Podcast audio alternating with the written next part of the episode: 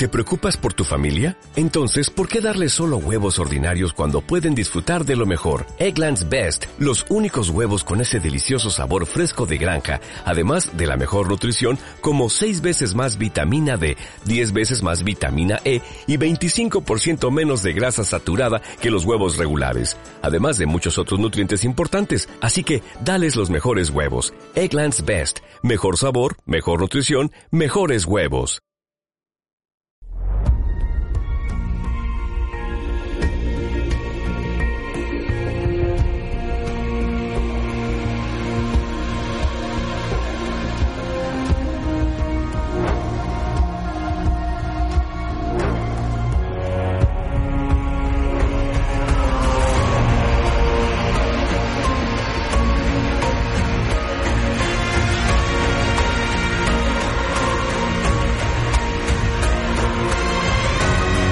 Pues con esta sintonía Netflix que nos recuerda a Daredevil, casi nada es un trasuntazo total, eh, ahora veremos también por qué. Vamos a hablar de esta adaptación en live action de Jupiter's Legacy, ahora, ahora en carne y hueso, y bueno, una serie de ocho capítulos, eh, como siempre eh, a lo Netflix, estrenado un viernes, puesto ahí toda la carne en el asador, y ahora pues con estos personajes corriendo. Lo curioso es que solo vamos a tener dos grapas, realmente dos grapas de Jupiter Legacy, prácticamente es todo lo que pasa en esta serie. Y si las, el cómic va muy rápido, a lo mejor la serie tiene un ritmo distinto, o al menos lo que se nos presenta es distinto y diferente, y, por eso a lo mejor también pasamos por aquí. Primeramente vamos a hablar eh, muy rápidamente, os vamos a, dar paso a los compañeros para que nos digáis una mm, frasecilla eh, que os ha parecido, eh, Javi. Una frasecilla, está bien. Está bien que Frasecilla. Y, y fin de la cita. Eh, ha dicho una frasecilla. Juanjo. Pues a ver, me parece una serie totalmente falta de ritmo. Si llegas de haber leído el cómic, se te queda súper lenta y si no has leído el cómic se te va a quedar lenta también. Dos frases que no están mal. eh, Muy breve. Yo creo que mientras el cómic de Jupiter's Legacy es un aquí te pillo, aquí te mato, ¿eh? Eh, la serie vamos a encontrar como que es un, digamos, un polvo, pero eh, disculpadme el francés, lento con sus preliminares y con todo, ¿eh? así que diferencias. Diferencias, diferencias, y a la vez no, luego vamos a ver muchas similitudes y muchas cosas que están tal cual. Joel. Apunta el titular. Me ha gustado tan poco que no la he terminado. Madre mía. O sea, la valoración a medias te voy a apuntar aquí. eh, Gonzalo. Pues eh, rápidamente, pues lo que habéis dicho, eh, hay un cambio de ritmo bastante diferenciado entre cómic y serie. La serie va bastante más lenta. Y la serie funciona sobre todo a la gente que no se ha leído el cómic, eh, lo cual me ha sorprendido por el, el ritmo ese tan bajo que tenía, eh, pero por, yo creo que por eso, porque la gente que se había leído el cómic sabía lo que iba a pasar y las cosas chulas están por venir, así que las querían ya. Sí, es que luego es eso, es que no ha explotado, ¿eh? No, aquí Miller, no sé, no sé a qué ha jugado, pero no ha puesto la carne en el asador. O sea, No. han sido muy atrevidos. A lo mejor porque hay un acuerdo de traje, le da igual a Miller y lo va a acabar sacando. Pero yo qué sé, no sé si habremos, habremos perdido por ahí seguidores eh, por no sacarlo bestia. Pero bueno, por un lado tenemos este ejercicio. Primeramente vamos a hablar de producción, eh, cositas, eh, reparto, cosas. Eh, Javi, cuéntanos un poco cómo se ha gestado esto. Ah, bueno, pues todo esto nace de la venta del Miller War a Netflix por parte de Mark Millar y su mujer en 2017. Que, que fue un acuerdo bastante fructífero que incluso van a ello Netflix se convertía también en editora de los cómics de, de, de Miller En- tienen, tienen han empezado también como editores de cómics y eh, la primera cosa que tenía en desarrollo pensado era este Jupiter's Legacy Mark Millar. Fue lo primero que puso sobre el, sobre el tapete, sobre la mesa, para que empezaran a producir. Pero tiene eh, el Millar World, tiene, tiene recorrido de que en los últimos, los próximos meses y años ya empezarán a llegarnos cosas eh, cada vez más constantes. De hecho, he estado mirando un poco así por encima lo que, lo que tiene Netflix en preparación. Tiene con Millar una serie de espías desconocida que no está basada en un cómic y que dice Miller que es la franquicia más grande que jamás ha creado. O sea que ya vendiéndolo bien, una serie de espías. Luego tiene en desarrollo de Magic, de Magic Order, tiene American Jesus, ambas eh, como series, también tiene Super Crocs en una serie de animación y luego tiene en diversos eh, estados de guion, en Reborn, Empress, Hook, Prodigy y Sharky de Bounty. O sea que tiene casi todo el Miller Wall en, en la cartera para, para que llegue en los próximos tiempos. Madre mía, pues una producción de cosas que no van a venir, bestia. Sergio, soy un apuntillo. Sí, Sí, bueno, muchas veces nos reímos, ¿no? Que si Miller, Netflix, pesetero y tal, pero yo creo que el tipo ahí realmente estuvo fino, porque si ahora estamos acostumbrados ya prácticamente, ¿no? A que muchos cómics o muchos autores se vuelquen directamente en la adaptación, ya sea Netflix, ya sea Amazon HBO o sea el cine, pues yo creo que Miller fue un poco el precursor de todo esto y el que supo ver que ahí estaba el, el filón, ahí invertir a saco y ir a por ello. Y hemos visto como le ha dado la razón eh, el público, ¿no? Y gente como Grant Morrison o Jeff Lemay pues han ido poco a poco también yendo por esos derroteros. Pero yo creo que Miller fue el que, el que puso un poco esa, esa pica en Flanders, ¿no? De lo que es el entender el nuevo cómic, adaptación al cómic, digamos, en, esto, en estos tiempos. Que por un lado es un éxito, ha sido un éxito, Kingsman, eh, Kikas, otras no tanto, pero, pero por otro lado es un pedo malayo ver cómics que están hechos directamente para eso. pero bueno. Sí, Juanjo. Fíjate si le habrá funcionado bien, que ha dicho que hay más probabilidades de ver materializarse la Superliga que de, de él volver a Marvel ver y DC a escribir. O sea que les tiene que haber funcionado súper bien. A mí lo que me sorprende es que tenga los cojonazos de decir que esta serie es un cruce de Los Vengadores, El Padrino 2 y 2001 no Odisea del Espacio. Vamos a ver, yo no sé qué, no sé qué coctelera tiene este, pero está genio. totalmente adulterada. Parece un genio. Eh, Juanjo, más datillos, porque casting, producción, todo esto. A ver, realmente no tenemos un casting rompedor, cosa que me choca con algo que sacaré más adelante. No tenemos nombres así de peso. Tenemos a Josh Duhamel como el Utopian, es el más reconocible, pues, tanto por su trabajo en televisión como por su paso sobre todo por la franquicia de Transformers. En cuanto a producción, la serie mm, se ve que se han gastado un presupuesto bastante razonable. Destaca especialmente en el piloto, que es seguramente el capítulo más deslumbrante, como tiene que ser un buen piloto. Mm, En ese sentido, tampoco se, se en falta pues medios como podemos ver en las series superheroicas de CW, por ejemplo. Javi. En- nada bien, quería decir, como antes comentabas, este cierto paralelismo con la música entre, en- entre este Jupiter's Legacy y Daredevil, que eh, no hay que olvidar que el creador o showrunner de esta, de esta, de esta adaptación a la serie es Steven S. The Knight, que fue el- también el creador y showrunner de Daredevil en Netflix. Es el mismo creador y que es un, autor que lleva que lleva ligado a este mundo de las series y de este tipo también ligadas cercanas al cómic porque es de la escuela Josh Whedon desde Buffy Cazavampiros era uno de, de sus escritores en la escuela de donde han salido casi muchos de los creadores de, de series de los últimos años David Fury y toda esa gente que se, que se ha ido se ha ido abriendo camino por todas las series de moda de, lo- de los de los últimos años. Y en cuanto al casting que bien apuntaba Juanjo al, a Josh Duhamel que no hay que olvidar que era el protagonista que salía en, en Transformers eh, con un personaje secundario de un militar, pero también era uno de los parte importante del casting de una serie que pasó desconocida y que es un poco chorra, pero que a mí me gustó mucho que era Las Vegas,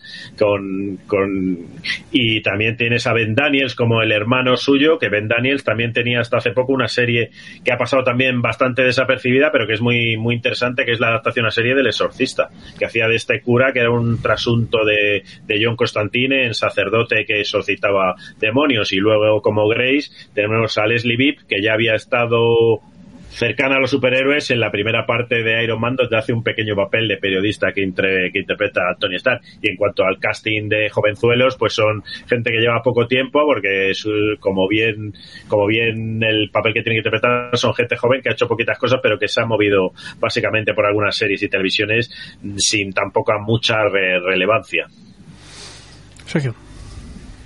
Sí, decir, bueno, de Duhamel yo sobre todo también lo recuerdo de hacía un papel muy desagradable, así como de, de matón en la serie esta de James Franco adaptando la novela de Stephen King de 22 11 63. Leslie Bibb sí es una actriz que bueno no ha nunca ha llegado a eclosionar. También ha hecho alguna comedia romántica Duhamel que no estaba mal. No ha llegado nunca a eclosionar Leslie Bibb, la recuerdo como pareja de Bradley Cooper en esta del tren vagón de la carne o no sé qué, una que Vinnie Jones era un asesino muy malo. Y gracias Javi por recordarme que la figura de Steven Knight este y que es el responsable de esa obra maestra de nuestros días que es la secuela de Pacific Rim. Decir que, sí.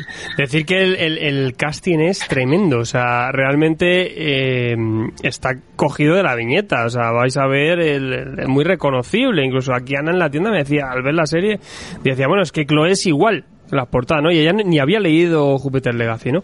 Eh, que es Elena Campouris, que a mí me parece un que hace un papel tremendo. Es una y además es que es curioso, porque luego a lo mejor pensan los actores, aquí Elena es, rubia y entonces verla caracterizada como Chloe eh, hasta cuesta, pero luego es que es una cosa clavada y, y no sé, la caracterización y el, saber coger al, al, actor indicado para, para que sea algo tan icónico y convertir ya en algo todavía más reconocible a estos personajes diseñados por Willy me parece encomiable, ¿no? Y claro, al ver los personajes dices, bueno, a lo mejor no te pega, pero claro, esa visión de, en la pantalla sí, ¿no? En cuanto lo vemos caracterizados.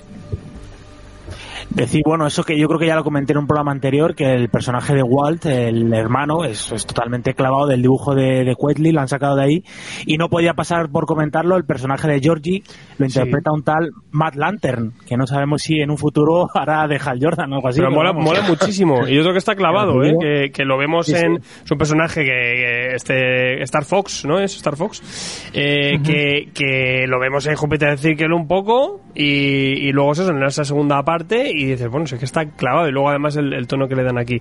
Pero vamos a ir un poco argumento y que nos presentan también en esta serie con, con respectiva eh, a, lo que es el, cómic, cómo arranca esta cosa y cómo, sobre todo por dónde vamos tirando por aquí. Cuéntame un poquito, Gonzalo. Bueno, así de primeras no nos distanciamos mucho del cómic. Al principio pues tenemos este conflicto que hay entre el, el utopiano, el utopian con esos valores más clásicos, más antiguos que quiere seguir, no imponiendo, pero sí mm, que no se los va a quitar nadie encima y como es el más poderoso de la, de la Tierra, pues nadie se lo va a discutir, que sepamos, y como pues las nuevas juventudes o incluso otros superhéroes de su generación que ya están un poco ya, pues después de 100 años siendo superhéroes, pues quieren un poco cambiar el status quo y dar un nuevo orden, porque claro, los tiempos cambian, los tiempos se modernizan y por tanto los valores también tienen, tienen que hacerlo. Una cosa que sí que es diferente es toda esta presión social que ejercen los eh, que ejerce la humanidad que sobre los superhéroes que eso no lo vemos en el en el cómic como el Utopian pues se lo va medio planteando un poquito como también busca ahí un poco ayuda psicológica. Como ya hemos dicho hay cambio de ritmo en, en serie y cómic y aquí pues se desarrolla muchísimo lo que pues todo todo lo que no se desarrolla en el cómic. Y también lo vemos mucho mucho mucho más desarrollo en todo el tema de flashbacks que aquí es donde hay un poco de disparidad de de tono y, de opiniones, porque hay mucha gente que es más de flashbacks, mucha gente que es más de, de la época actual, pero bueno, eh, da igual, mientras te guste la serie, pues es todo bien. Y te explican un poquito más eh, todo el tema de cómo consiguen los poderes, además de darte muchísimo más contexto histórico, eh, todo el tema de, de la la, los problemas económicos que había durante esa época, durante los años 29-30, eh, así que todo esto enriquece muchísimo más la, obra original y aunque yo sí que noto que va un poquito un poquito despacio, sí que yo creo que se podía haberle hecho lo, mismo un poquito más rápido, pero yo creo que hace bastante bien eso en enriquecer la obra original, desarrollando muchísimo más tanto contexto como personajes y añadiendo muchos eh, factores como el tema social, incluso más temas de, la familia de, para que haya más conflicto. Es lo que decimos, lo que en el primer tomo te explotan, en el cuarto número aquí ni llegamos. O sea, aquí es un poco más parar. Tenemos la mitad de la serie que es un flashback para contarnos el origen de esta de este grupo, ¿no? Estos, estos primeros Utopia, su mujer, su amigo, su hermano, ¿no? Este grupo de seis, eh, desde el principio incluso nos enriquece más el contexto, ¿no? De, de estos personajes con, eh, con esos años, ese año 29 antes del crack, contarnos el tema de esa fábrica, es una fábrica familiar que están llevando, ¿no? Eh, en el 29, pues eh, su padre se suicida, o sea, eso lo vemos en el primer capítulo, eh, alusión a estos suicidios que se cometen que, que suceden en este CRA de 29, en, en la caída de la bolsa, caída de un mogollón de industrias, y cómo a partir de esto eh, Sheldon, el, el Utopian, empieza a tener ciertas visiones que le van llevando un poquito al cómic. Está tratado de una forma mucho más eh, elocuente y mucho más interesante que esa visión loca que tiene en el cómic, que es un poco porque sí todo, ¿no? Aquí está todo mucho más discurrido.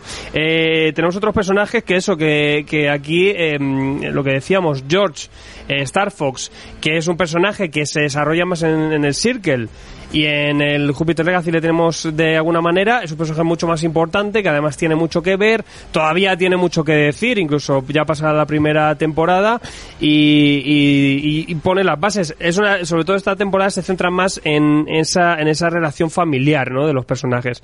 Yo le veo un fallito que es eh, plantarnos al principio una presentación muy superheroica y tirar un poquito más a presentarnos un villano. El villano este que es un trasunto de, de Darkseid, ¿no? Un Darkseid de los Power Rangers. Mogul. El Mogul este, que en el, El cómic son dos viñetas y en el y en la serie es un poquito en el centro, un poquito de resolución y, y el principio es la presentación. Y quizá a lo mejor no pasamos el corte porque lo que vemos después creemos que es más eh, este tipo de ejercicio. Y es que casi ese es el desencadenante para que empiecen a desarrollarse la- los roles de los personajes, ¿no? No sé cómo lo vais viendo, eh, Sergio. Sí, eh, entiendo un poco la división de opiniones, sobre todo los que hayan leído el cómic y van a contar con esta densidad o pretendida de- de- densidad. Yo decir que, bueno, yo creo que si la serie fuera solamente los flashbacks, ¿eh? si eliminamos la parte presente, yo creo que la serie funcionaría, incluso ganaría. Sí.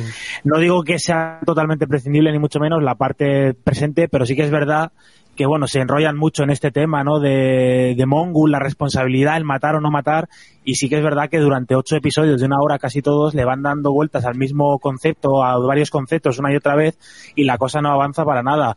Sí que es verdad que a lo mejor incluso es más interesante la propia trama secundaria de la hija de, de Utopian con el hijo de Star Fox que la Sí. propia trama principal. Pero luego, claro, nos vamos al, al pasado, a esos flashbacks, que yo creo que también es donde más se potencia lo- a los dos mejores actores, o por lo menos yo creo que a los dos mejores personajes y los que mejores están, que son los que interpretan a, a Walt y a, y a Georgie, a- al amigo. Eh, personajes, eh, bueno, para el que le puede parecer lento, evidentemente, y aburrido, pero yo creo que están bien, eh, bien desarrollados. Toda, está toda esa trama de la isla que le dan mucho mucho rollo, esas ensoñaciones y tal, que es- yo creo que está interesante.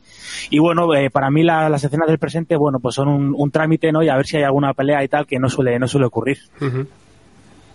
Yo, al igual que Sergio, soy, soy fan de, de los flashbacks. Yo soy más de, de la época antigua. Me interesa mucho más toda esa parte de, de incluso sin poderes, como esa época de la Gran Depresión y cómo, cómo afrontan esta gente que sus empresas quiebren, que se queden sin dinero y cómo este hombre empieza a montarse esta aventura para conseguir los poderes que, que tiene cierto aire que te da un paso por la América de, de la Gran Depresión, que te lleva a lo de Steinberg, de la suba de la ira, ves unos pueblos de Kansas abandonados con la arena, porque eso ves Kansas y no ves la Kansas de Superman, no ves la Kansas de Smallville, ves una Kansas que es un desierto puro con arena colándose en los en las casas, en los edificios, impregnándolo todo y como esto le va llevando y tiene hasta cierto cierto cierto tono de aventura clásica de vamos a ir a buscar una isla misteriosa, muy King Kong, muy vamos a hacia la isla Calavera a buscar algo algo mítico que está por ahí y las escenas en el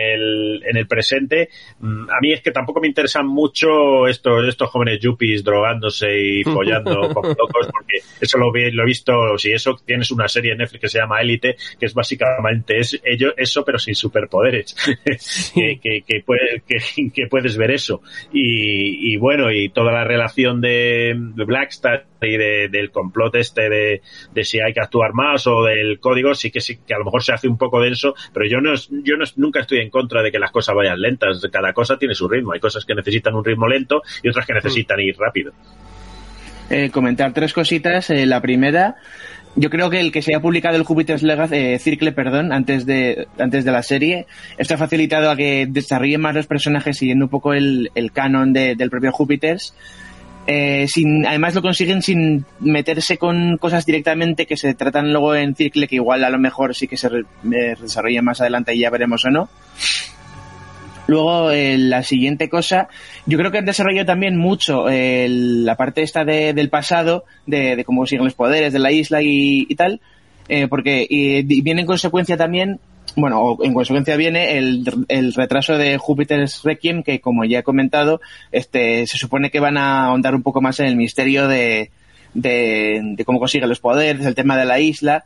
Así que yo creo que todo, eh, esto a lo mejor es un plan de, de Miller de, de, desarrollar todo el tema de la isla y dejarle un poco el cómic esto a posteriori de la serie por esto. Y para acabar, eh, sin posicionarme en cuál me ha gustado más, si presente o pasado, yo creo que no lo ha jugado, yo no digo ni que esté bien o que está mal, yo creo que no lo ha jugado bien a la serie haber hecho intercalados los flashbacks y el presente, porque esto a la gente que le gusta más los flashbacks, pues le pone el presente y hace, eh, no me gusta, y viceversa, la gente que le gusta más eh, el presente le ponen los flashbacks y no le gustan. Así que a lo mejor habría sido mejor el tema de esto, para los que se han posicionado tema flashback en el presente, haberlo hecho en capítulos separados o capítulos en los que predominara más flashbacks o predominara más el, el presente. Es que yo creo que es tan brusco el cambio entre el presente y los flashbacks que parecen casi dos series distintas. Sí, es que muy. Y mientras la parte del pasado le ves una dirección, dices, pues va de cómo estos quieren salir de esta situación, de estos problemas, de, esta crisis económica. En el presente dices, ¿y esto de qué va? Si se estaban atizando en el primer capítulo y después están ahí de, de picnic o de comida familiar, ¿a dónde va exactamente? En el cómic lo ves mucho más rápido. Aquí, hasta el final de la, de la temporada, no ves exactamente dónde quieren ir al en el presente y tampoco lo llegas a ver del todo. De todas maneras, el que los flashbacks tengan tanta importancia y tanta duración, yo lo achaco a, lo que yo llamo el síndrome de Jennifer Lawrence. ¿Esto qué quiere decir? Teníamos a, a Jennifer Lawrence haciendo de mística en las películas de X-Men y por ser Jennifer Lawrence tenías que quitarle la capa azul para mostrar a la actriz lo máximo posible. Aquí lo que tienes es unos actores que los has envejecido para la parte del presente y claro, para mostrarles mm, su cara real tienes que darles cancha con su aspecto verdadero y ahí es en el pasado. Si fuese al contrario, que fuesen actores que les han rejuvenecido para los flashbacks, estoy convencido de que esa parte duraría mucho menos. Yo no lo veo tan así, ¿eh? no creo que porque no hay que favorecer a nadie, son todos muy de segunda fila. Si tuviese un Brad Pitt todavía, pero bueno. Fíjate, Juanjo, mi médico no lo llamaba así al síndrome, lo llamaba el síndrome de Will Smith. Pero bueno, bueno es, que se va con Funko incluido.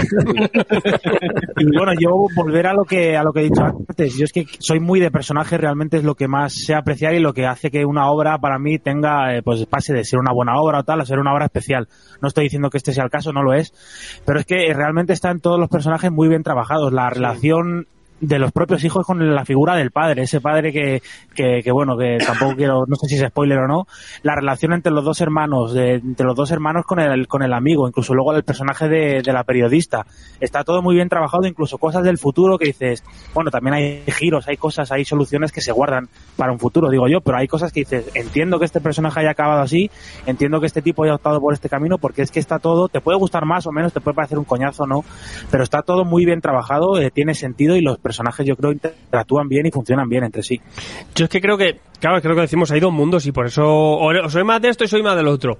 Porque en el presente lo que estamos haciendo es desarrollar personajes y las interacciones entre ellos para lo que se viene, que ya lo de cómic ya sabemos más o menos, eh, o que nos puede sorprender. A mí me, lo que digo, Chloe me flipa, o sea, tanto la caracterización como el personaje y, lo que le va ocurriendo. Además está mucho más desarrollado también Hutch, que es su, su novio, que es un personaje que, que, ahí yo creo que ahí sí entra más el ingenio de Mila, no este superhéroe que va con, no, tiene nada, no tiene poderes, es un, un cachivache que tiene y va a la orden donde él diga va ese cetro. Con eso tienes cosas bastante interesantes, ¿no? Y este personaje aquí también tiene mucho más, más protagonismo que lo que, incluso en el cómic, ¿no? Pero están sobre todo desarrollados, no pasan tantas cosas. Y en cambio en el pasado sí pasan más. Eh, ahí sí, y además tenemos un ejercicio de thriller porque tenemos ese misterio, aunque aún así está un poco estropeado porque sabes que te están contando una historia de origen, que al, final del cuento son superhéroes y que van a conseguir poderes, o sea, es lo único que te, te mata un poco la experiencia, por eso a lo mejor si tuviéramos solo unos capítulos de esto, pues al principio pues nos sorprenderían más, pero, pero luego está contado de una forma bastante interesante, con ese encanto también de esa vieja América, ¿no? Con, esa, con ese tema de los años 30, años 40. Eh, luego el tema esa de la expedición, las aventuras, que tiene un tono loscrafiano total, ¿no? Me recuerda un poco a, las montañas de la locura, ¿no? A este tema. Eh, pues todo eso lo hace bastante interesante, pero sí que es verdad que vemos dos mundos diferenciados. Aparte luego, eh, no, sé, eh, no sé si os habéis fijado, me imagino que acabas ca- cayendo en ese en esa macarrada de, de cambio de estilo que incluso en la en el presente meten unas franjas widescreen, esas franjas más de cine, y en cambio cuando pasamos al pasado pasamos a pantalla completa, que es un recurso un poco chorra, pero bueno, que si estás un poco despistado sabes que has cambiado de, de escenario y de tiempo. Sí, yo creo que está pensado tanto por ese cambio de pantalla como por la fotografía y todo para decir, ah, vale, que ahora estoy aquí. Y un personaje, el de Hatch, que tú has comentado, que bueno, no tiene superpoder efectivamente, pero tiene, el, yo creo, el mejor arti- ese artefacto. que Es lo mejor que se ha inventado en la historia. De, yo que sé, me van a cerrar, al héroe de Merlín. Hostia, pues, Guapísimo. Para hacer mudanzas, la verdad es que está, está bastante interesante. También hay un cambio significativo con el cómic, no voy a spoilear mucho, pero el personaje del hijo, que nos hemos centrado en Chloe, pero el hijo es, en el cómic de Mark Millar era como una repetición de lo que hacía la hija, en, digo, en comportamiento y en estilo, y aquí le han dado otra vertiente para que haya más brecha entre el, entre ese hijo que busca la aprobación del padre más que ser un fiestero que se va de drogas todo el rato como todos los demás. Aquí vemos a alguien que está intentando seguir los caminos del padre, lo que pasa es que el padre es tan estricto que no llega nunca, siempre está a la sombra y nunca, nunca consigue que el padre le ponga como diciendo está siguiendo un buen camino, siempre está por ahí detrás y, y, y está muy bien todo es, toda esa trama de, de los dos en la granja de los Ken en, en, en Kansas. Este sí es el Kansas de, de Smallville. Es que yo creo que Sí, aquí, porque en el- aquí, perdón, con, con Utopian creo que extrapolan, o sea, ese, ese orden que quiere implantar, ¿no? Al resto de superiores, esas reglas que tiene. Además, aquí la vemos en su familia también, ¿no? Como en la familia también Sí. no deja de ser un padre tóxico que, que hace que los hijos o, o- o sigan su canon o, lo tengan que desobedecer si quieren vivir su propia vida, ¿no? O su independencia. Sí, porque si- siendo un poco lo que, lo que comentaba Javi del hijo, porque el, sí que en el cómic eh, hacía lo mismo que en la serie, pero claro, por frustración, luego hacía lo mismo que la hermana, que eso hacía que perdiera un poquito de personalidad en el cómic. Así que en ese tema, eh, un punto para la serie porque hace, diferencia un poco más al hermano de la hermana y, y no hace que los dos sean, sean eso, drogadictos y festieros, cada uno por mm, razones diferentes, pero eh, mejor así porque así se diferencian un poquito más. Y de temas de personajes, decir que también han incluido personajes que aparecerían muchísimo después, incluso en el volumen 2 de, de Júpiter's Legacy, que a, a ver qué hacen con ellos en el futuro, cuando, cuando hagan la, la adaptación de, del tomo 2, porque no sé. También no aquí, se centra mucho también en, en el cómic vemos millones de superiores. Aquí lo vamos viendo pulular, entrar, el tema de la unión, gente que entra, los chavalillos que quieren entrar y tal. No está desarrollado del todo, se centra mucho más en el núcleo ese familiar, ¿no? De, de personajes que hay. Eh, yo lo que te digo, al final se achaca ese ritmo Netflix y no es por un ritmo de, quizás un ritmo de montaje o de, de alargar algunas escenas que, que a lo mejor se hacen rimbombantes o se, se alargan un poco en el tiempo, pero realmente sí que es una serie que desarrolla mucho personaje. A mí el- el- el- lo que le falta al cómic aquí lo- me lo das en exceso, ¿no? Que es ese desarrollo de personajes y los enriquece. Al final, yo no sé vosotros, a mí lo que me queda en mi cabeza es una- un término medio que disfruto bastante, pero no está ni en no lo encuentro ni en un sitio ni en otro. En el cómic lo veo que es un frenetismo extremo y que hay muchas cosas porque sí, y en cambio en el, en el, en el, en la serie se desarrollan, se mascan, se, se disfrutan, pero por otro lado falta que avance un poco la cosa. Avanza más en el pasado, que en el cómic no tenemos ese avance, no tenemos ese desarrollo, y en cambio en, en el presente nos quedamos estancados en los primeros, en los primeros números.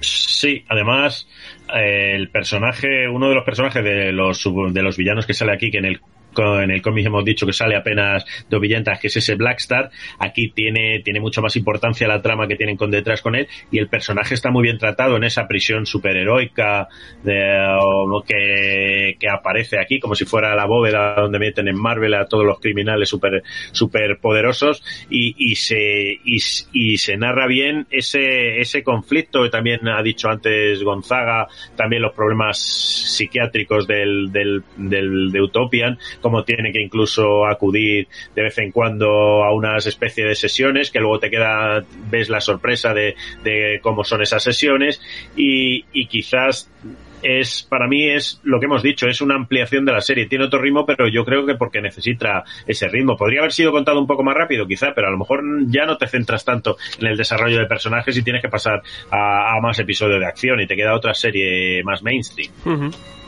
Estoy viendo un comentario que nos han dejado en el chat que, que es verdad, que dice que al contrario que suele pasar es el mundo al revés. Eh, la serie es la que enriquece al cómic, ¿no? Y no como estamos acostumbrados a, a decir. Pero ojo que le pasa, le pasa lo mismo en Umbrella Academy. Que también va muy rápido, más a lo pulp, y en cambio la serie tenemos más desarrollo de personajes. Y bueno, yo os quería preguntar, porque sabéis que este tipo de preguntas me gustan, me interesan, ¿cuál es vuestro personaje favorito? Eh, y si eh, la serie y el cómic es el mismo o si va cambiando. Yo deciros, ya creo que ya lo he dicho antes en el, en el análisis del cómic, que es el personaje de, de Walt, del hermano, que además en la serie yo creo que está muy bien interpretado por Ben Daniels, que se lleva todas las miraditas, y también destaco en el actor que interpreta a Georgie en la serie, que es esa especie de gran Gatsby así trasnochado que me parece muy, muy interesante también. Yo me quedo un poco también con George, porque, porque además eso, que luego viene Star Fox, que también es un personaje que es de los que más me gustan en el cómic, quizá de los que más, y, y aquí, por ejemplo, la serie me ha ganado mucho Chloe, también me parece un personaje tremendo. Que al final es eso, pues esa mujer hecha a perder, pero empatizas, entiendes por qué está así.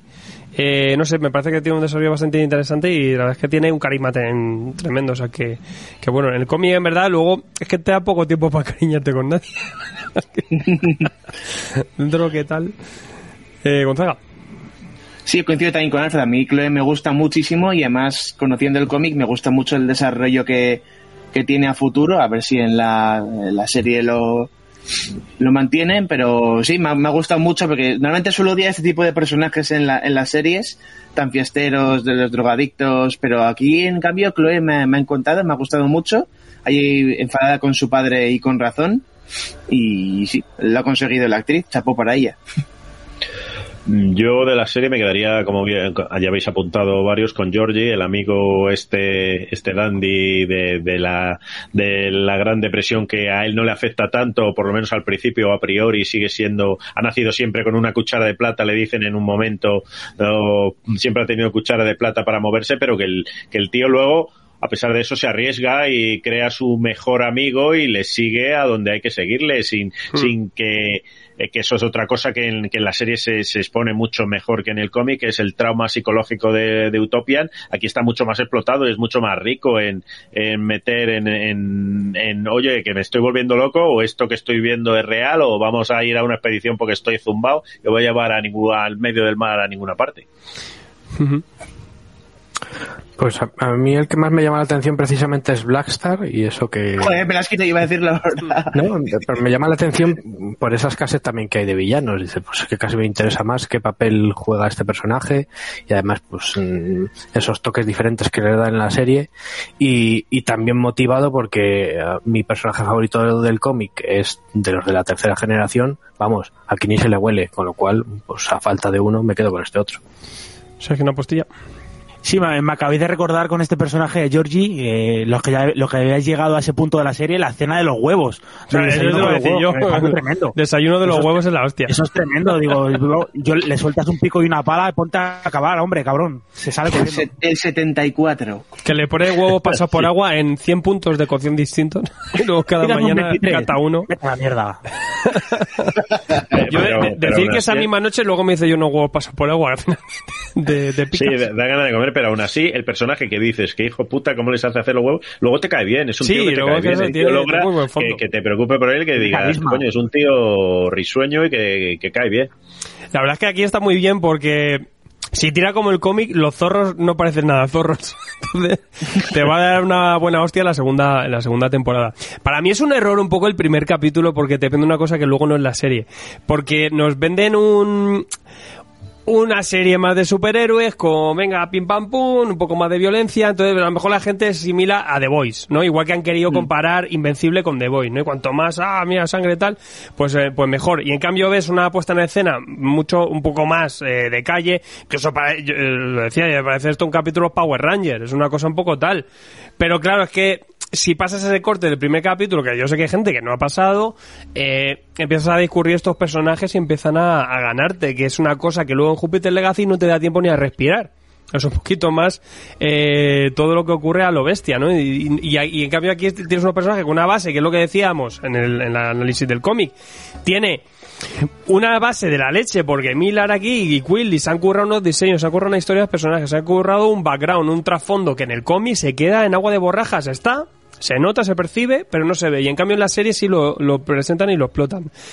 Tiene el problema ese de que a lo mejor eh, hay que pasar un corte, hay que, lo mismo, ser un poco más pacientes que los ritmos que estamos acostumbrados últimamente a tener en otros productos, en otras cadenas. Esto parece que es eso, volvernos a esa forma de narrar Netflix de, de Marvel, pero, pero realmente a mí sí me ha parecido enriquecedor y que me parece curioso y, que además propone algo distinto de, lo, de otras cosas que estamos viendo en, los streaming, ¿no? No, quería hacer un, pequeño apunte que hemos comentado antes en, en el cómic y que no quedaba muy claro y aquí quizás se le da otra vuelta de tuerca, que es la proliferación de superhéroes que hay en el, en el universo de, del- de este de este Jupiter's Legacy, que aquí, viendo un episodio de lo que pasa al final sin hacer spoiler, quizás tenga una explicación porque hay tantos superhéroes, porque se queda, queda bastante claro con una secuencia que hay que dice, coño, que esto no se limita solo a esta parte, a estos seis, que luego haya esta proliferación de super seres y de gente con poderes puede venir de ahí, de lo que pasa en, en, en esa secuencia de, de flashback. Aquí pasa mucho y lo, y lo veremos, a lo mejor ahora cuando venga eh, Jill Lemire con su suitud, o lo hemos visto en otros eh, trabajos que el, que el autor ha estado detrás, hay una especie de revisión un poco de algunas cositas que patinan, ¿no? Y, y aquí pues hay cositas que se han pulido un poquito más también. Sí, aquí ha jugado un poco Miller como Netflix a, dejarte un montón de preguntas sin, sin responder, tanto que tanto algunas como que para los lectores del cómic no se responden, como el tema este que ha comentado Javi de la explicación de por qué hay tantos super superhéroes y que no haya tanto incesto, eh, pero también un montón de, de cuestiones que, que en el cómic se responden, pero en la serie todavía no, y te han dejado muy en claro de eso, te han, te han dejado la pollita ahí y te han dicho, ala, pues o te lees el cómic o te esperas a la segunda temporada de la serie. Así que han jugado un poco a eso de, de que si no nos cuaja mucho la primera temporada, por lo menos vamos a tener aquí picados a, a la gente que la ha visto, con ganas una segunda para que se respondan las preguntas, y además también a la gente del cómic, que salía el cómic y que hay cosas que no se han respondido, pues también que esté un poquito picadilla ahí.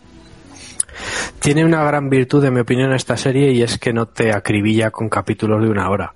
Son capítulos de una duración mucho más cercana pues a estos 40, 40 y algo minutos tradicionales. que eso- creo que eso juega Sí. muy en su favor. Y también juega a su favor que haya salido todo de golpe. No me imagino esto. Yo creo que eso semana juega en su contra. Eso va en contra Yo creo que eso siempre. juega en su contra. Yo a lo mejor lo que habría hecho ha sido, como hace con Sabrina y otras series Netflix, haber sacado cuatro capítulos ahora y cuatro capítulos a lo mejor en tres, cuatro meses. Pero yo creo que eso te funciona cuando tienes una trama que te mantiene intrigado. Realmente aquí veis esa intriga para pero, esperarlo. pero tiene eso Netflix que es muy bien para el ansioso, pero muy mal Mm. para Netflix y para los productos que sacan.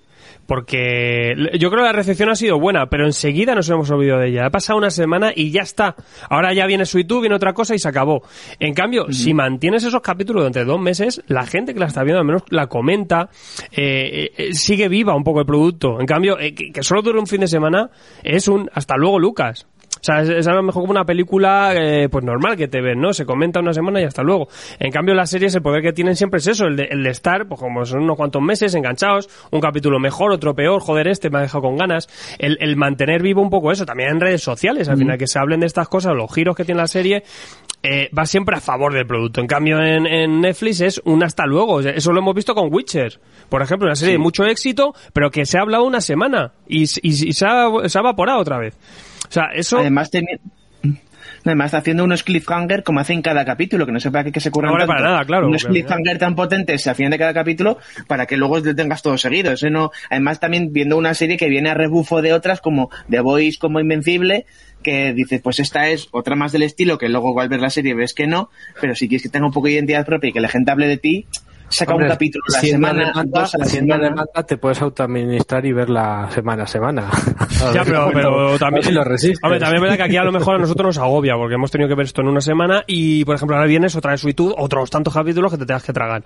Y tú dices, joder, qué gusto si te la ves como Bad Batch, por ejemplo, que dices, mira, pues en dos meses esto tranquilamente media horita a la semana. No, o como Loki, que viene ahora Loki o le- lo de, todas. de Disney Plus, pues eso, te muerde las uñas, lo pasas mal, claro que tienes ganas de ver el siguiente. Pero, joder, un poco de paciencia y de verdad que la estamos perdiendo cada vez más en esta, esta sociedad loca hiperconsumista y eso también es eh, prueba de esto. Sí, yo la verdad es que Alfredo me tenía dudas, pero me has convencido. Yo creo que el formato este juega en su contra y muchas veces con productos de Netflix, porque yo por lo menos, eh, por mi generación, por mi edad, yo de la cultura que vengo de las series es eso, ¿no? El capítulo de la semana, comentarlo ahí en la máquina de café, joder, ¿viste el último episodio? Madre mía, ¿qué va a pasar? Y tal. Y es algo que, bueno, tiene la inmediatez y tienes tal, pero es algo que pierdes, ¿no? Con esto, venga, ya, ya lo tienes todo, sala, ya lo puedes ver, ya puedes hacer spoiler y comentar en Twitter el primero bueno, es otra forma de entender ¿no? la, la cultura y entender el tiempo libre un poco y el streaming. Claro. Mm, Sí, pero es que este es el modelo de negocio de Netflix y, Sí, sí, y de sí. momento no lo va a salir, cambiar. claro, Cuando- claro. Las, las únicas series que, que emite capítulo a capítulo son las que no son suyas y que están que están acordadas a medias, como es Star Trek, la que tiene de Star Trek, que la emite semana a semana y no es por ella, es porque primero tiene que, que esperar a que se emita en la productora, en Discovery, que es la que la que producía la que produce esa serie y es un modelo diferente. Yo además no la veo seguida, yo también me espero, yo no veo toda la serie en un día, yo yo veo un par de episodios y hasta el día siguiente o dentro de dos días. Yo no soy de esto de me voy a traer a Tracón que aquí ocho horas. Por- La maratón ahí, esa maratón. Ya, pero Maratones- todos los, maratones pero todos siempre he los, dicho- Mm, todos los críticos de dicho- YouTube, la gente que hace análisis y demás, mm, te la va a hacer, te la va a ver en un día, te va a hacer análisis, se va a hablar de ella una semana como ya habéis dicho y se va a acabar. Eh, Y tú, y tú aunque ya vas tarde. no y tú- tú a lo mejor ya la vas a ver el mes que viene ya vas tardísimo. Eso es como que, ¿de qué te hablas ya ahora esto, ahora? Ya ha pasado, abuelo. ¿Sabes? Pero Netflix, Netflix estrena tan nivel de cosas, tan, a tal cantidad de cosas que tiene que estrenarlas así. Si las estrenara semana a semana no habría momentos. Bueno. Porque Netflix llega una serie tras otra, película tras película, sea mejor o peor, pero Netflix te puede estrenar diez, eh, nueve series. En lo que Disney te estrena Loki, ellos han estrenado Es nueve, una, diez es una series de turbulla, golpe. ya te digo, me parece una exageración, no hay cuerpo humano que aguante el tema y eh, lo veo necesario. Y a, y a la vista está que el resto de plataformas, al principio incluso algunas lo hicieron y lo dijeron, ¿para qué? Es que no, o sea, realmente es una cosa que, que va en contra un poco de esos productos. Es un modelo, y, pero yo no sé si a la larga lo que habrán cambiado, si que al final, bueno, la, la- lo que tú dices tú, ese bombardeo y esa carta tan abierta y tanto contenido original, pues hace que al final pues tu suscripción ahí la tengas y ellos le valga, entonces le da un poco más igual que hable más de una serie, que hable menos y que una funcione más o menos.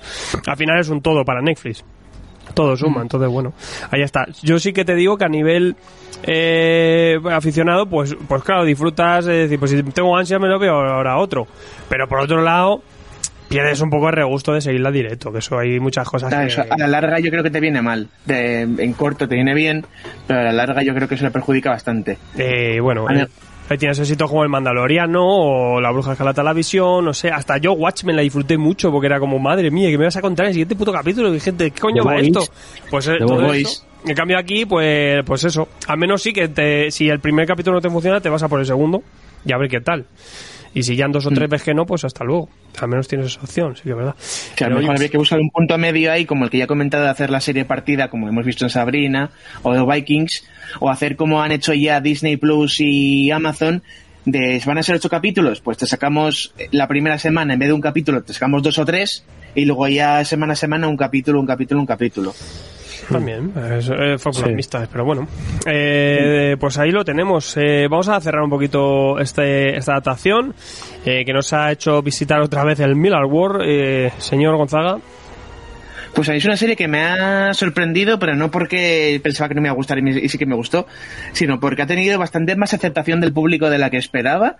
Esperaba que la gente, tanto por el ritmo lento que, que tiene, eh, se le echara para atrás, o que la gente esperando ver un The Voice ahí a lo loco eh, se encontrara otra cosa y no le gustara. Pero en general tenido bastante buena aceptación, lo cual es perfecto porque no quería que me la cancelaran y no ver una segunda temporada, eh, porque a mí sí que me ha gustado la serie, así que yo encantado y para adelante, por favor, que no, no la canceléis y que siga la temporada 2 y, y siga adaptando más cosas de Miller, por favor. muy bien. Eh, Javi, Pues, pues de momento Netflix no ha dicho que continúa con la segunda temporada porque todavía no se han anunciado las, las series, las series que, que van a pasar, eso te lo digo, te lo advierto, pero eso sí, Miller en una entrevista reciente, bueno, ahora se ha hinchado a hacer entrevistas, ha dejado como, como, como en, en el aire que ya tenía aprobada casi seguro una, una segunda temporada y además yo creo que teniendo el contrato que, con, que tiene Netflix con Miller, aunque funcione peor no, la, no, no, iban a cerrar porque se supone que, oye, yo tengo que explotar como que esto va a ser mi nuevo universo superheroico, a quedarme sin Marvel, que me quitaron todas las series y ya sea por, por cojones, porque a Netflix además tampoco le importa tener una serie que cueste lo que cueste ahí de contar la cantidad de, de producción que tiene, yo creo que seguirá para adelante. Y yo, como digo, yo sí espero una segunda temporada y quiero que me amplíen ese y que llegue a esos años 50 para ver el, el Jupiter's Circle en cómo tratan, ya hemos tratado los años 20, 30 y ahora cómo trata los 50 eh, la sociedad del baby boom americano y, y ver hacia dónde se, se, expande la trama del futuro de, de esa de esa de, esa, de esas traiciones entre ellos y, y, venganzas entre personajes. Eso, yo quiero que llegue el capítulo 3 del primer tomo. Juanjo Palacios. Pues, a ver, para mí ha sido una serie un poco que ni fu ni fa. O sea, no, no puedo decir que me haya decepcionado porque, por suerte, a estas alturas, las adaptaciones de Netflix ya voy con la suficiente cautela como para que no me pille tan de sorpresa si me decepciona. Pero, por otro lado, sí que me ha interesado lo suficiente como para esperar esa segunda temporada que es donde yo creo que realmente va a ganar su identidad y va a dejar de ser pues otra serie de, de superhéroes más, digamos. Y ahí sí que se pondrá todavía más interesante. Veremos, veremos también. Seguramente en segunda temporada habrá más boca a boca y la mejor la ve más gente. Eh, SGH. Bueno, división de opiniones, yo entiendo un poco ambos ambos bandos, yo ya he dado mi opinión, el tema del presente, pues bueno, eh, una, un par de tramas, ¿no? Que estás ahí un poco todo el rato, venga, tira para adelante, que ya me lo has contado, que ya lo sé, pero vamos a ver algo algo nuevo, no obstante tiene cositas, tiene personajes interesantes. Y una trama de, del pasado que yo he disfrutado más, eh, se puede hacer lenta, se puede hacer farragosa, personajes bien trabajados, pero son personajes bien trabajados, son tramas bien estructuradas, de, desde luego no es un guion digno de Dalton Trumbo, pero yo creo que cumple, que está bien interpretado la parte de, de los flashbacks y a mí es lo que más me ha lo que más me ha gustado. Eh, también decir que es un indicador importante para mí en este tipo de cosas, que he, termina, he tardado dos semanas en ver los dos últimos episodios de la temporada, con lo cual tampoco es que estuviera yo ahí demasiado, pero como por ejemplo en el método Kominsky o esta última de Kate Winslet en HBO, que las he ido devorando, incluso el vecino 2. Pero bueno, eh, me, ha, me ha gustado, me ha parecido correcta. Eh, como habéis dicho por aquí, volveré para la segunda temporada seguro, aunque no me haya vuelto loco, como solemos decir. Y el problema es, bueno, es que la gente, pues eso, busque, oh, uh, superhéroe, está The Voice 2, eh, Umbrella Academy 2, bueno, es otra cosa, tiene su ritmo, tiene su, su lógica interna, es otra cosa, te puede gustar más o menos, pero es otra cosa distinta. Yo es que lo que te digo, que, que bien por ese sentido, o sea, que me ha hecho ver el cómic también de otra forma, o sea, que ahí me ha complementado, me gustan los personajes, tiene mucho carisma, le faltan sus cositas, tiene sus fallos, pero buen ejercicio. Y también, oye, que no lo hemos comentado, pero me parece que, que esta serie demuestra que se puede usar mallas clásicas de superhéroes sin usar trajes de moto y quedar de puta madre, porque los trajes están de putísima madre. Hace una especie sí. de armadura interior y luego por delante, por fuera mallas y quedan de lujo los personajes. La verdad es que la caracterización y, y el vestuario en ese sentido chapó, o sea que ojalá veamos más mallas en los en las películas de superhéroes, porque esto demuestra que queda muy bien también usar unas mallas más clásicas, modernizadas y que queden bien en pantalla. Eh, pues aquí lo está todo dicho un poco, si queréis picar por el cómic vais a avanzar bastante en la trama, la serie también os va a plantar otras cositas, o sea que bueno, también podéis entrar, entrar por ahí si queréis y cualquier cosita es válida. Eh, y bueno, esto es un trabajo distinto de superhéroes, con Mark Millar ahí a la cabeza, ya sabéis que siempre va buscando entretener, y dependerá un poquito ya que os pique. A Joel no crees que le hayamos echado porque no le haya gustado, es que ha desaparecido en un punto dado. O sea, tampoco es que... Pero Se ha bueno, llevado a la isla, está en la isla. Como lo ha visto, tampoco ha dicho, bueno, aquí a lo mejor no tengo no pinto mucho, pero bueno. Eh, pues con esto repasamos la serie, hemos repasado el cómic, y ahora, si os parece, vamos a repasar también más cosas de cómics, como pregunticas, cosas y nuestras secciones siempre finales que no hay que perderse nunca.